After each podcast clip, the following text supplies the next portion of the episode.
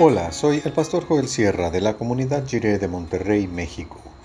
Gracias por escuchar esta breve reflexión devocional y que el Señor esté contigo en cada celebración, motivo de oración y anhelo que van de acuerdo a su buena voluntad.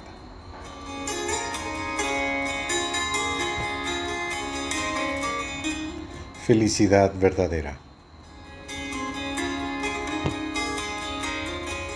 Dice el Salmo 119, 1 en la versión La Palabra. Felices los de conducta intachable, los que caminan en la ley del Señor.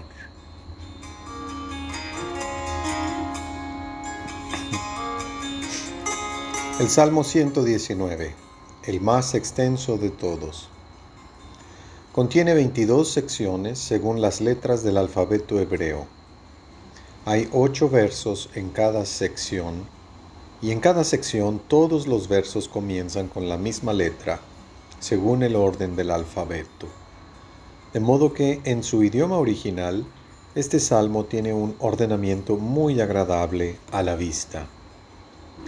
La primera nota del salmo es una referencia a la felicidad.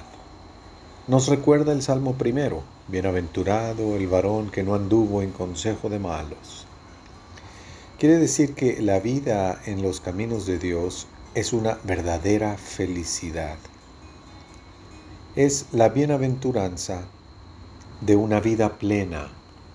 Es la felicidad en su máxima expresión. La persona que atiende a la palabra de Dios ha encontrado la verdadera felicidad. Para la cosmovisión bíblica esto es un asunto muy claro. La felicidad plena se encuentra en escuchar, atender y obedecer a la palabra de Dios. Además, hacerlo con todo el corazón. Según este planteamiento, la verdadera felicidad no consiste en tener éxito en los negocios, ni en la realización personal o profesional, ni en encontrar a la pareja ideal, ni en vivir una supuesta identidad sexual sin límites, ni en un estado de ausencia de dolor y preocupaciones, o de satisfacción placentera de los deseos. La bienaventuranza, que es felicidad al máximo, depende de la relación que tengamos con las palabras que han sido pronunciadas por Dios. La tarea del enemigo siempre ha consistido en sembrar sospechas sobre la palabra divina. Así que Dios ha dicho. Es lo que la serpiente dijo al ser humano en el Edén. Consiste en restar importancia a las palabras de Dios. Es relativizar los dichos de Dios como si fueran cualquier cosa, como si fueran simplemente una opinión más en un asunto de vital importancia.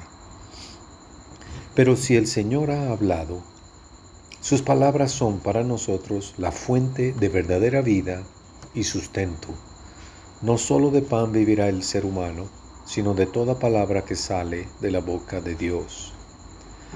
Por eso rogamos con este salmo que Dios nos ayude, que nos dé su gracia para vivir según su palabra, que su Espíritu nos guíe para cumplir sus buenos mandamientos y que Dios no se rinda ni se dé por vencido con nosotros. Son tres los conceptos que aparecen en este verso. Felicidad, conducta correcta y palabra del Señor. ¿Y cómo se relacionan entre sí? Todo comienza con la palabra de Dios que es viva y eficaz. Lo que Dios ha dicho no es solo información útil o consejos opcionales su palabra es camino por el que hay que andar. Es un estilo de vida, una manera de vivir. Este modo de vida es la conducta correcta. No se refiere a una vida de apariencias religiosas o de palabrería farisea. Es andar en la verdad, sin secretos ni mentiras. Esta vida en rectitud y justicia es la fuente de la verdadera felicidad.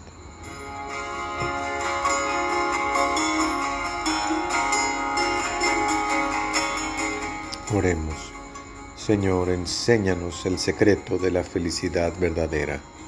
Amén. El amor comprometido de Dios es nuevo cada mañana.